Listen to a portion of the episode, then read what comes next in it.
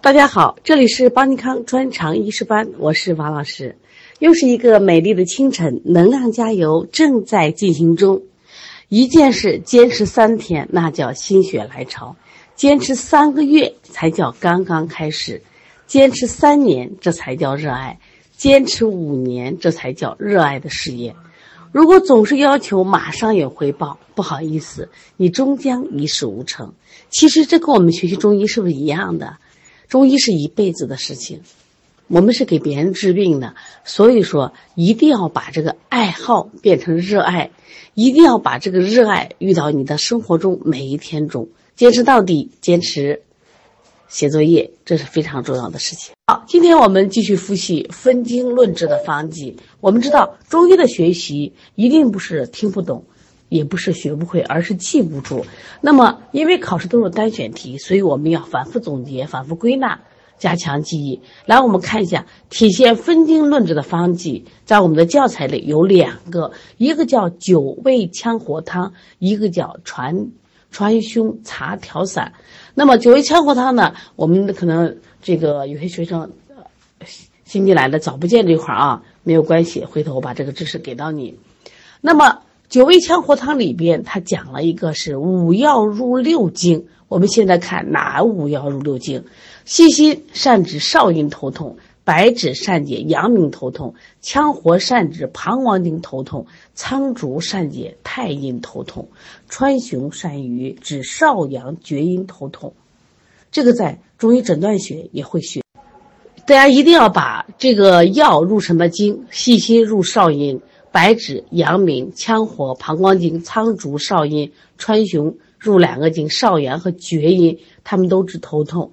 另外，我们再讲了一个川芎茶调散，它治外感的风邪头痛，它是五药入五经，它少了一个苍术，解太阴头痛。那这两个方剂呢，分别在我们的教材的刚开始和到结束了，但是呢，他们都体现分经论治，特别是九味羌活汤啊。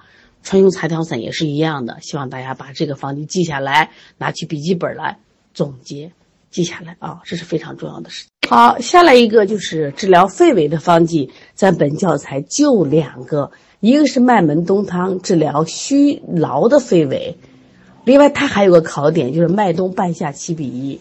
第二个就是炙甘草汤，它有一个虚热的肺痿，重用生地黄五十克。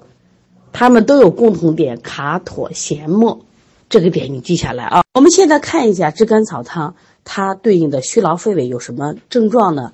干咳无痰，或者是卡吐咸沫，就吐都咱们说吐的唾沫，它都量少。嗯，这个人呢是形瘦，人非常瘦，而且短气，还会出现失眠，叫虚烦不眠，睡不着，还烦得很，自汗盗汗都有，舌干。咽干舌燥，大便干结，脉虚数。那我们对比一下麦门冬汤，它对应的症状两个有什么区别呢？好，我们再看一下麦门冬汤。麦门冬汤在教材的一百零七页，关于虚热肺痿这儿在一百零八页。虚热它是治虚热肺痿，虚热肺痿里也有咳嗽，是咳嗽气喘。但是炙甘草汤里边却是什么？干咳无痰或卡吐咸沫，这是不是区别出来了？另外，麦门冬汤里面还有咳嗽不利、卡痰不爽，或者是卡唾咸沫、口干咽燥，你看都有口干咽燥。然后虚热肺痿有手足心热、舌红少苔、脉虚数，在虚劳肺痿里没有提到舌红少苔，也没有提到这个手足心热，但是两个都有痰，这个是干咳，虚劳肺痿是干咳无痰，而它是。卡痰不爽，所以把两个放一块对比着记啊。我纠正一下啊，治疗肺痿的方剂：麦门冬汤虚热肺痿，炙甘草汤虚劳肺痿啊。刚才一个口误，改过来，改过来啊。关于姜的用法，在方剂学里特别多。那么有的是直接是在它的君臣佐使药里出现，有的是在使用法上、煎法上出现。总的来说，姜应该是整个方剂用的量是最大的一味中药了啊，最多的最多的。那我们来看看各种姜的对比。生姜是解表散寒、温中止呕、化痰止咳、解郁泻毒；干姜温中散寒、回阳救逆、温肺化瘀。我们教材里还有泡姜，泡姜呢，这个善走血分，擅长于温经止血。其实我们讲的姜炭，姜炭的话有止血的功效，比泡姜还要更好一点啊。味姜是善于这个温运和中。且能心散达瘀，这个呢主要是在哪？逍遥散。注意，本本书里只有逍遥散里有味姜或者叫烧姜。下来我们看姜汁，姜汁的作用跟这个生姜是一样的，偏于化痰止咳。姜皮擅长于和脾行水消肿。注意啊，我们熬这个生姜茶的时候一定要去皮，因为姜皮是凉的，而姜肉是热的，姜皮是止汗的。姜肉是发汗的，所以有的问我老师熬生姜红糖茶要不要去皮？在这里说去皮去皮啊。说到姜汁呢，我们提一个方剂，这个方剂是在我们马上就要学的这个祛痰剂里边有一个清气化痰丸，大家把教材打到一百二十四页。清气化痰丸我们看到了，它是清热化痰、理气止咳，主治的是热痰咳嗽。你看。舌质红，苔黄腻，脉滑数，热不热？热。注意它的用法是姜汁为丸，每服六克，温开水送下。这就是个考点，在这里姜汁起了什么作用？教材写的是姜汁是化痰散结为佐使，是以姜汁为丸。所以考这个点，你说老师不可能吧？这都是热痰咳嗽，怎么用姜汁？姜在这里起的是化痰。明白了吗？这就是一个考点。还有，我们马上要学习一个方剂，叫石皮散。石皮散这个方剂在教材的一百一十九页。你在它的组成里能看到生姜吗？没有吧？你看到了谁？看到了附子，看到了干姜，没有问题。你继续往用法上看，加生姜五片，大枣一枚。所以说，生姜、干姜同用的方子是脾散，这都是考点啊。这两个姜都用，在这里的生姜是温运脾阳的啊，干姜是温运脾阳的。那么生姜呢？生姜可以益脾和中，还能温散水气，所以这就是生姜和干姜同用的。好，我们一边学习一边总结一边归纳啊，希望大家也用这种方式来学习。所以说，学完了方剂都记住了，而且你学了方剂，你就可以按照方剂的这种比例呀，君臣佐使。可以给大家开方子了，因为你只有不断的去应用，那么你才能记得更深。因此说，学好方剂学，你就是个医生了。好，今天我们再来复习一下我们上一节课学习的祛湿剂。祛湿剂里边，我们在燥湿和胃剂讲了哪两个方子？还记得吗？对，平胃散和藿香正气散。这两个方子都归到燥湿和胃剂，它的共同点是什么？那么它的不同点又是什么？对，它们都有内伤湿滞，就是脾胃都有湿滞。平胃散是单一的湿滞脾胃症，但是藿香正气散有没有表症？有，你看，在它的功用上，解表化湿、理气和中；它的主治上是外感风寒、内伤湿滞上，适应症里哪都体现了。它有表症，恶寒发热头痛，记住一分恶寒一分表，是不是？恶寒发热，这都是什么表症？我们现在看脾胃散，它就是单一的一个实质脾胃症。我们知道，当实质脾胃的时候，会不会有气质不同啊？会，为什么体现？脘腹胀满，看见没有？胀满，嗳气，嗳气。这都是气滞的表现，所以说他想不想吃饭，不思饮食，口淡无味，甚至恶心呕吐，整个身体是沉重的，舌苔白腻而后脉缓。脾胃散里有没有热？没有热。我们现在看一下藿香正气散里，舌苔白腻也没有热，但是它有外感的恶寒发热，它还多了一个长鸣的泄泻，在脾胃散里没有，而。这个藿香正气散里有，一定去去，我们注意区别。另外里头，在藿香正气散里出现了脘腹的疼痛，平胃散里没有。因为平胃散和藿香正气散，因为它俩有相同点，所以有没有相同的药物呢，一定是有的，这是一个考点啊，记住。平胃散和藿香正气散共同的药物是什么？你来看，陈皮，对，还有什么厚朴，对，也有厚朴，还有姜枣草、生姜、大枣、甘草，看见了没？那么在藿香正气散里是用法里边有姜三片，枣一枚；在平胃散里边也是。姜两片，枣两枚，都是在用法中体现的啊！一定记住，在它们的组成里，记住把姜枣加上。说到藿香正气散，一定跟跟祛暑剂里面的香茹散要进行鉴别啊，两个太相似了。我们来看一下，从它的功用上能看出区别。藿香正气散里往往都认为是。解暑湿的，实际上不是，它没有暑。你看，解表化湿，理气和中，一个表症，一个湿症。它的主治是外感风寒、内伤湿滞者，有暑没？没暑。但是香茹散里有没有暑？你们看，功用上是去暑解表、化湿和中，主治的就是阴暑。所以说，从功用上和主治上很好区别，但是难在哪儿呢？难在它们的。症状太像了，我们翻开四十一页和一百一十三页，你对比着记，把它记到笔记本上啊。这两个方剂经常放一块儿考，这两个方剂的共同症状上都来了个恶寒发热，都说头痛，只是香茹散里多了一个身痛。另外，香茹散里胸脘痞闷，这个藿香正气散胸膈满闷，这基本都相似的啊，在。藿香正气散里面有脘腹疼痛，在香茹散里有腹痛的吐泻，实际上这很正常。我们知道藿香正气散也有呕吐，也有泄泻，它主治两个病嘛，一个呕吐泄泻，所以后面紧跟着跟上了恶心呕吐、肠鸣泄泻。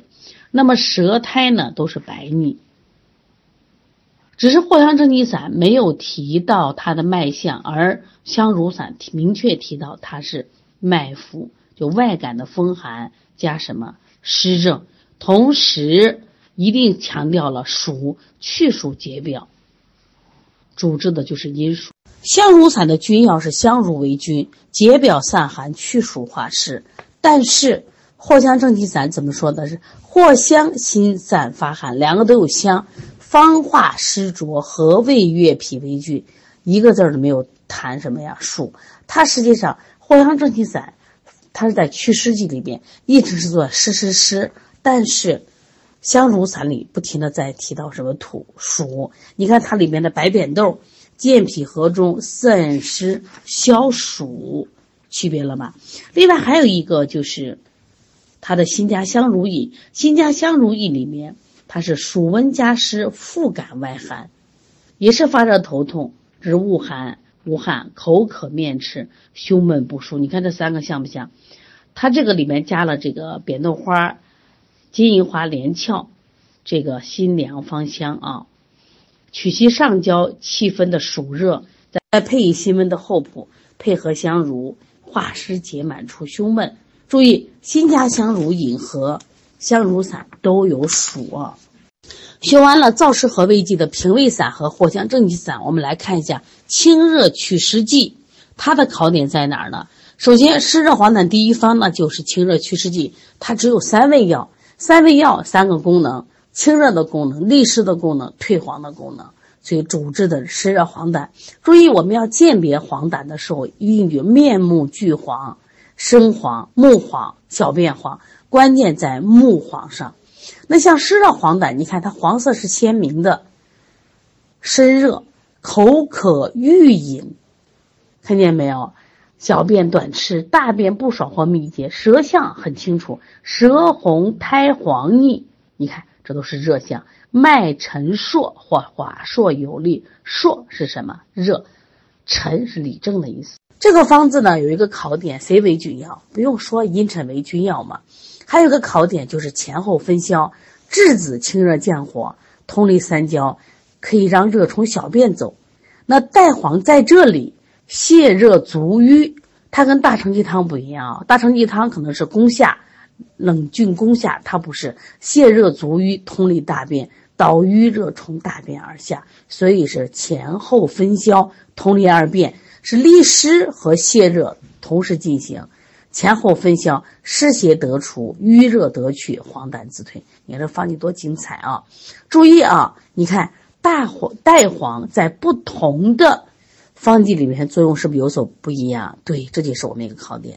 下面我们看八正散，八正散其实是个重要方子，它是治湿热的令症，就它其实治热令。热令里边你记住，它有湿有热，清热泻火，利水通令。它这个方格你要记住，黄山边区等六一通车，你要记呢啊。在这里边你看也有带黄，看见了没？我们说茵陈汤里有带黄，这里边有带黄，两个意思一样不一样？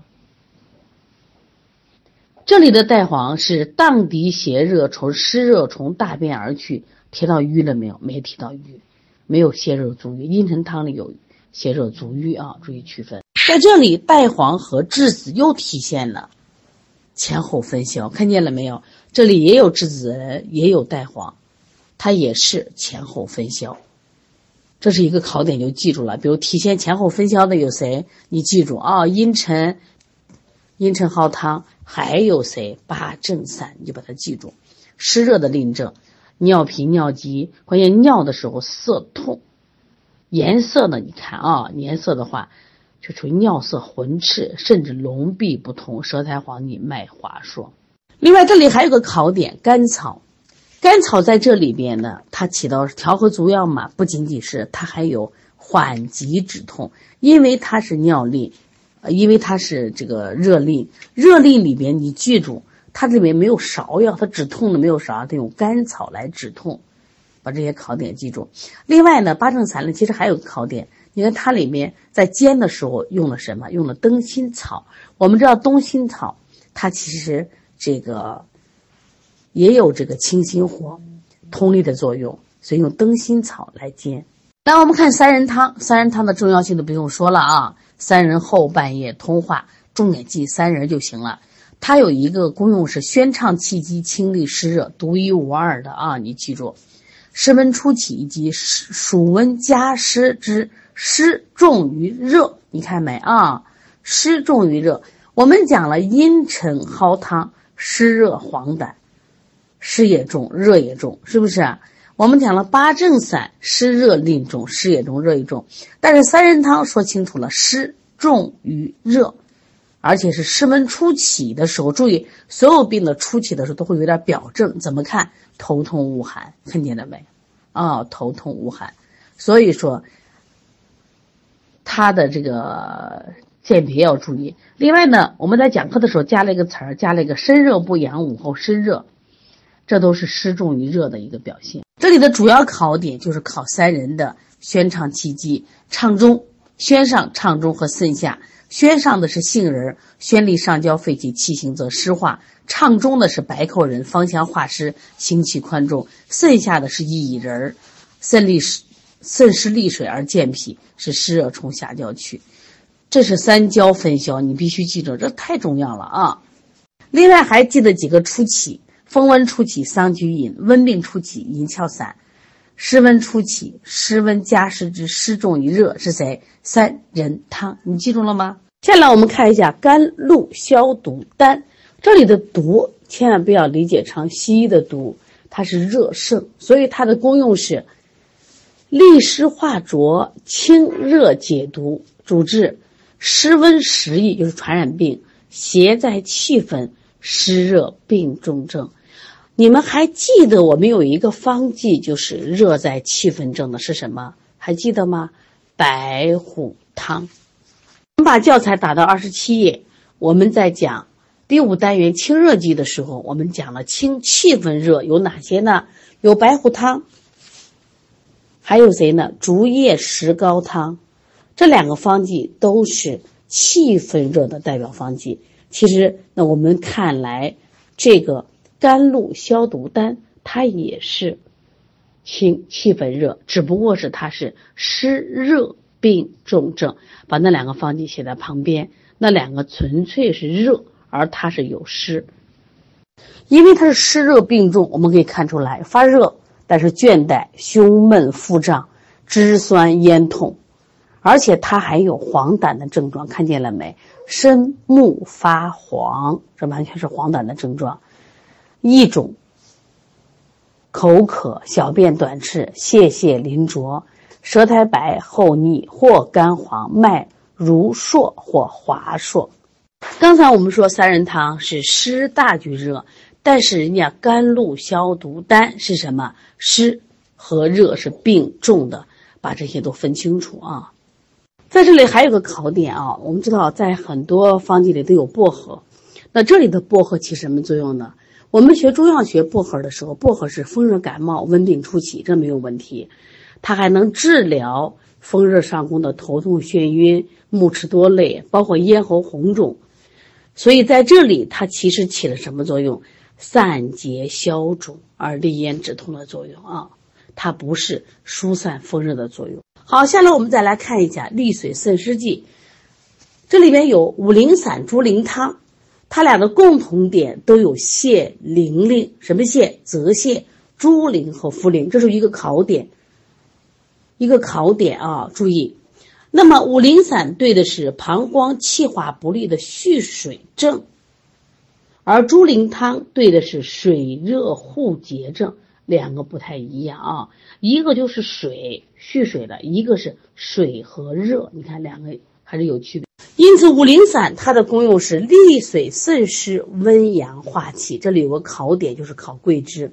桂，因为它有表证，因为头痛、微热有表证，所以桂枝在这里温阳化气、兼以解表，外解太阳之表，内助阳化气。这是这绝对是个考点，考桂枝的。因为桂枝这个药呢，在我们的很多方剂也出现，它的作用也不太一样，所以这一点是要注意考的。说到了五苓散的蓄水症，一定要翻到教材的八十七页。桃花承气汤有一个下焦的蓄血症，注意它两个有一个不同点。这个桃花承气汤人家是蓄血，小便正常，小便自利，只是少腹积结，甚至烦躁沾雨，神志如狂。但是五苓散呢，小便不利，它还有个很复杂的象，就是这个烦渴欲饮，我想喝水，但是呢。水入即吐，这叫水逆症，需要记住。另外，五苓散里还有脐下动悸，吐涎沫而头目眩晕。我们说涎沫是不是两个肺痿症？虚劳肺痿和虚热肺痿有卡吐涎沫。注意，五苓散里也有吐涎沫，把这一点记住啊。它还有短气而咳。后期我们总结一下关于咳的方子里边，注意也有五苓散。五苓散里有没有水肿？水湿内停水肿，水肿泄泻，舌苔白有没有？有。另外它的脉象是脉浮或浮数，所以一定是有表证的啊。所以它这个全方主要是淡渗利水，佐以温阳化气，所以两个功效：利水渗湿，温阳化气，这是一个重点方。我们现在看猪苓汤，猪苓汤里面为什么要加阿胶和滑石？这个方子一下就清楚了，利水养阴清热，因为它是水热互结，水热互结里边就说明它，而且它伤阴了，因为它养阴，所以它除了配泽泻、茯苓和这个，呃猪苓去利水渗湿，注意它还配了阿胶滋阴润燥，两个意思，第一个可能已经伤阴了，阿胶我益以伤之阴，另外本身利水的药。也能重伤阴血，所以阿胶在这里两个作用，所以利水不伤阴，滋阴不恋邪。为什么配滑石？因为它有热，所以滑石在这里利水清热啊。注意，猪苓汤还能治血淋啊，血淋小便涩痛。我们有一个著名的方剂叫小鸡引子，是不是治血淋？只是它是兼治，小鸡引子专治血淋。下来我们看一下第三个方子，叫防己黄芪汤。这个功用是益气祛风、健脾利水，主治表虚不顾的风水或风湿。你看前面提到是湿热，或者是纯粹的湿，而他提到的是风水或风湿，因此他的湿阴症是汗出恶风，或身体微肿，或肢节疼痛，小便不利，舌淡苔白，脉浮。刚才我们提到了这个五苓散里边小便不利，猪苓汤里边小便不利。你看防己黄芪汤里面也提到了小便不利，因为它湿下不去，所以都会出现小便不利。这个方子里出现了两个君药，一个君药叫防己，一个君药叫黄芪。我们说防己就是祛风行水的，那黄芪在这里什么作用呢？它除了益气固表以外，记住它有个考点叫利水。注意，我们一提黄芪，我们都知道补气没问题，但是在这个方剂里边，它有利水的作用。这个方剂里边的白术的作用也是一个考点。我们知道白术是补脾气第一要药，那在这个方剂里边，这个白术的作用除了补气健脾祛湿以外，注意它还有两个作用，能帮助防己祛湿行水。还帮助黄芪益气固表，所以这个方子主要去的是风湿或风水。今天我们学习温化寒湿剂，我们先把这几个方子了解一下。第一个叫苓桂猪肝汤，第二个叫真武汤，第三个叫石皮散。另外，我们还有这个祛风胜湿剂的独活寄生汤。其实温化寒湿剂，在我们现在临床中也非常的常见啊。